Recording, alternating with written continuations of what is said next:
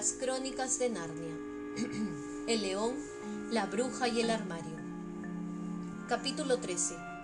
Magia insondable de los albores del tiempo. Ahora debemos regresar con Edmund. Después de haberlo hecho andar mucho más de lo que él jamás había creído que nadie fuera capaz de andar, la bruja se detuvo por fin en un valle oscuro, sombreado por abetos y tejos. Allí, Edmund se desplomó sobre el suelo boca abajo, sin hacer absolutamente nada, y, sin importarle siquiera que fuera a suceder a continuación, siempre y cuando dejaran que permaneciera allí, acostado e inmóvil. Estaba demasiado cansado para advertir incluso lo hambriento y sediento que se sentía. La bruja y el enano conversaban no muy lejos de él en voz baja. No, dijo el enano, ya no sirve de nada, mi reina. Los otros ya deben de haber llegado a la mesa de piedra. Tal vez el lobo nos olfatee y nos traiga noticias, comentó la bruja. Pues serán buenas noticias, respondió el enano. Cuatro tonos, tronos en Kir Parabel, siguió ella. ¿Qué sucediera si solo se ocupan tres? Eso no cumpliría la profecía. ¿Qué importa eso ahora que él está aquí? inquirió el enano que no se atrevía ni siquiera entonces a mencionar el nombre de Aslan a su señora. Puede que no se quede mucho tiempo y entonces caeríamos sobre los tres en Keir Parabel. Sin embargo, podría ser mejor, indicó el otro, quedarnos con este, de una patada a Edmond sin decirlo, para poder hacer un trato. Sí, y que lo rescaten, contestó ella con desdén. En ese caso, siguió el enano, será mejor que hagamos lo que hacemos, lo que hemos de hacer cuanto antes. Me gustaría hacerlo en la misma mesa de piedra, dijo la bruja. Es el lugar apropiado. Es ahí donde siempre se ha hecho.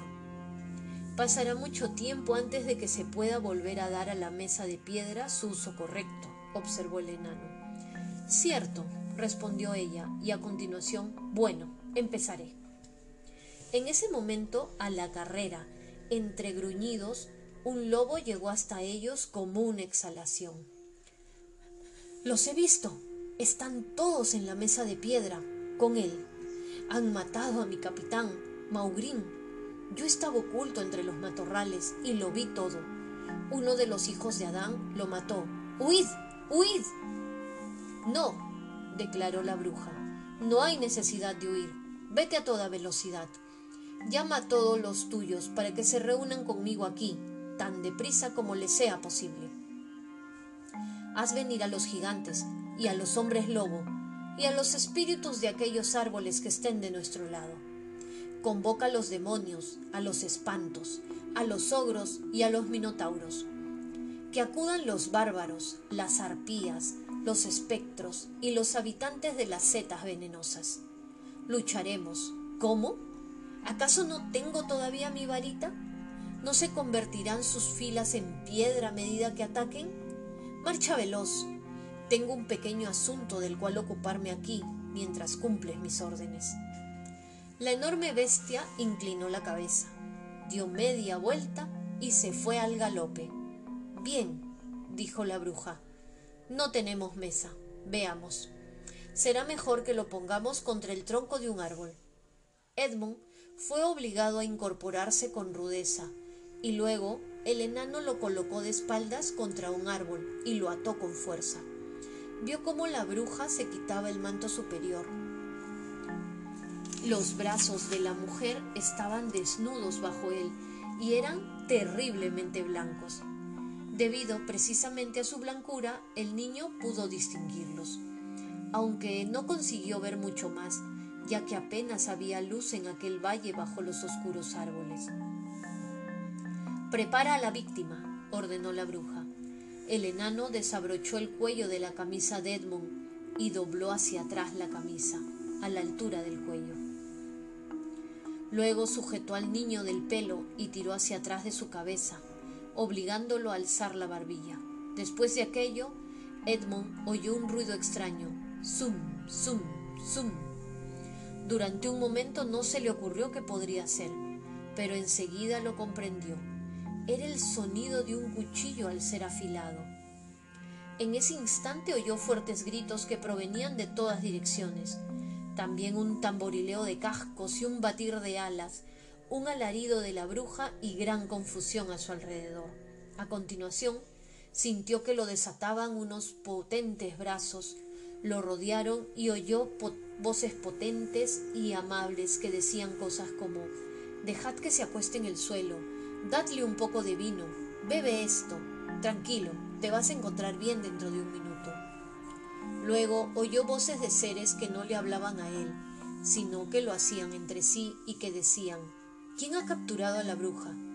Creía que tú la tenías. No, no le he vuelto a ver después de quitarle el cuchillo de la mano. Yo iba tras el enano. ¿Estás diciendo que ha escapado? No puedo ocuparme de todo a la vez. ¿Qué es eso? Vaya, lo siento, no es más que un viejo tronco de árbol. Justo en aquel punto Edmund perdió el conocimiento. En un momento los centauros, unicornios, ciervos y pájaros que por supuesto eran del grupo de rescate, recuerda que Aslan los había enviado en el capítulo anterior, se pusieron en camino para regresar a la mesa de piedra, transportando a Edmund con ellos. Sin embargo, de haber podido contemplar lo sucedido en el valle tras su marcha, creo que se habrían quedado sorprendidos. Todo estaba en el más absoluto silencio y al poco rato empezó a brillar la luna. De haber estado alguien allí, habría visto cómo la luz de la luna resplandecía sobre un viejo tronco de árbol y un peñasco de buen tamaño. Aunque de haber seguido mirando poco a poco, habría empezado a pensar que había algo raro tanto en el tronco como en la roca. Enseguida se le habría ocurrido que el tronco se parecía extraordinariamente a un hombrecillo gordo acurrucado en el suelo, y de haber permanecido observando el tiempo suficiente, habría visto que el tronco andaba hacia el peñasco y este último se incorporaba y empezaba a hablar con el tronco, pues en realidad tanto el tronco como la roca eran simplemente la bruja y el enano, ya que formaba parte de la magia de ésta poder hacer que las cosas parecieran lo que no eran. Y había tenido el aplomo suficiente para hacerlo justo en el instante en que le arrebataban el cuchillo de la mano había conservado la varita, de modo que ésta también había permanecido a salvo. Cuando los demás niños despertaron a la mañana siguiente, habían estado durmiendo sobre montones de almohadones en el pabellón, lo primero que oyeron decir de boca de la señora Castor fue que habían rescatado a su hermano y lo habían llevado al campamento entrada la noche, y que éste se hallaba en aquel momento con Aslan. En cuanto terminaron de desayunar, todos salieron, y allí encontraron a Aslan y a Edmund paseando juntos sobre la hierba cubierta de rocío, apartados del resto de la corte. No hay necesidad de que cuente, y nadie lo oyó jamás, lo que Aslan decía, pero fue una conversación que Edmund nunca olvidó. Cuando los otros muchachos se acercaron, el león se volvió para ir a su encuentro, llevando al niño consigo. Aquí está vuestro hermano, dijo, y no tenéis por qué hablar con él sobre algo ya pasado. Edmund estrechó la mano de cada uno y les dijo uno por uno, lo siento. A lo que todos respondieron, no pasa nada. A continuación, los tres chiquillos desearon con todas sus fuerzas decir algo que dejara muy en claro que volvían a ser amigos suyos, como era natural. Pero claro, a nadie se le ocurrió absolutamente nada que decir. Sin embargo, antes de que tuvieran tiempo de sentirse más incómodos, uno de los leopardos se acercó a Aslan y dijo, Señor, hay un mensajero del enemigo que reclama audiencia. Que se aproxime, respondió el león. El, el, leopardo se marchó y no tardó en regresar acompañado por el enano de la bruja. ¿Cuál es el mensaje, hijo de la tierra? Preguntó Aslan. La reina de Narnia y emperatriz de las Islas Solitarias desea un salvoconducto para venir y hablar contigo, respondió el enano, sobre un asunto que es tan ventajoso para ti como para ella. Reina de Narnia, además, dijo el señor Castor. Vaya descaro. Tranquilo, Castor, repuso Aslan. Muy pronto todos los nombres serán devueltos a sus legítimos propietarios. Entretanto, no disputaremos sobre ellos. Di a tu señora, hijo de la tierra, que le concedo el salvoconducto a condición de que deje su varita en ese roble grande. Así quedó acordado, y los dos leopardos se fueron con el enano para asegurarse de que las condiciones se cumplían. Pero supongamos que convierte a los dos leopardos en piedra, susurró Lucy a Peter. Creo que la misma idea había pasado por la mente de los leopardos mismos. En cualquier caso, mientras se alejaban, tenían todo el pelaje del lomo de punta y cola erizada, igual que un gato cuando ve un perro desconocido. Todo irá bien, murmuró Peter como respuesta. Él no los enviaría si no fuera así. Unos minutos más tarde, la bruja en persona apareció en lo alto de la colina y fue directamente hacia Aslan, deteniéndose ante él. Los tres niños que no la habían visto antes sintieron escalofríos en la espalda ante la visión de su rostro y se oyeron gruñidos sordos procedentes de todos los animales presentes. A pesar del que el sol brillaba, todo el mundo notó una repentina sensación de frío. Los únicos dos seres presentes que parecían estar a sus anchas eran Aslan y la misma bruja. Resultaba algo de lo más raro contemplar aquellos dos rostros, el rostro dorado y el de un blanco cadavérico, tan cerca uno del otro, aunque lo cierto era que la bruja no miraba a Aslan precisamente a los ojos. La señora Castor advirtió ese detalle. Tienes a un traidor aquí, Aslan, declaró la bruja. Desde luego todos los presentes comprendieron que se referiría a Edmund, pero éste había dejado de pensar en sí mismo después de todo lo que había padecido, y tras la conversación mantenida aquella mañana, de modo que se limitó a seguir con la mirada puesta en Aslan. No parecía importar lo que la bruja dijera. Bien, dijo Aslan, su falta no te perjudicó a ti. ¿Has olvidado la magia insondable? preguntó la bruja. Digamos que la he olvidado, respondió Aslan. Háblanos de esa magia insondable. ¿Hablaros? dijo ella con una voz que se tornó repentinamente más aguda. ¿Hablaros de lo que, de lo que está escrito en la misma mesa de piedra que se encuentra junto a nosotros? ¿Hablaros de lo que está escrito en letras tan profundas como larga es una lanza de los hornos de piedra de la colina secreta? deciros lo que está grabado en el cetro del emperador de Allende de los mares? Tú al menos conoces la magia que el emperador colocó en Narnia, al principio de los tiempos. Sabes que todo traidor me pertenece como presa legítima y que por cada traición tengo derecho a una víctima. Vaya, dijo el señor Castor, de modo que así es como llegaste a imaginar que eras reina pero eras el verdugo del emperador. Entiendo. Tranquilo, Castor, indicó Aslan con un gruñido muy sordo. Y por lo tanto, prosiguió la bruja, esa criatura humana es mía. Su vida ha pasado a mi poder. Su sangre me pertenece. Ven y atrápala entonces, intervino el toro con cabeza de hombre, con voz atronadora. Estúpido, replicó la bruja con una sonrisa salvaje que era casi un gruñido. ¿Realmente crees que vuestro amo puede robarme mis derechos por la simple fuerza? Conoce la magia insondable mejor que yo. Sabe que a menos que obtenga sangre, tal como lo indica la ley, toda Narnia zozobrará y perecerá bajo el fuego y el agua.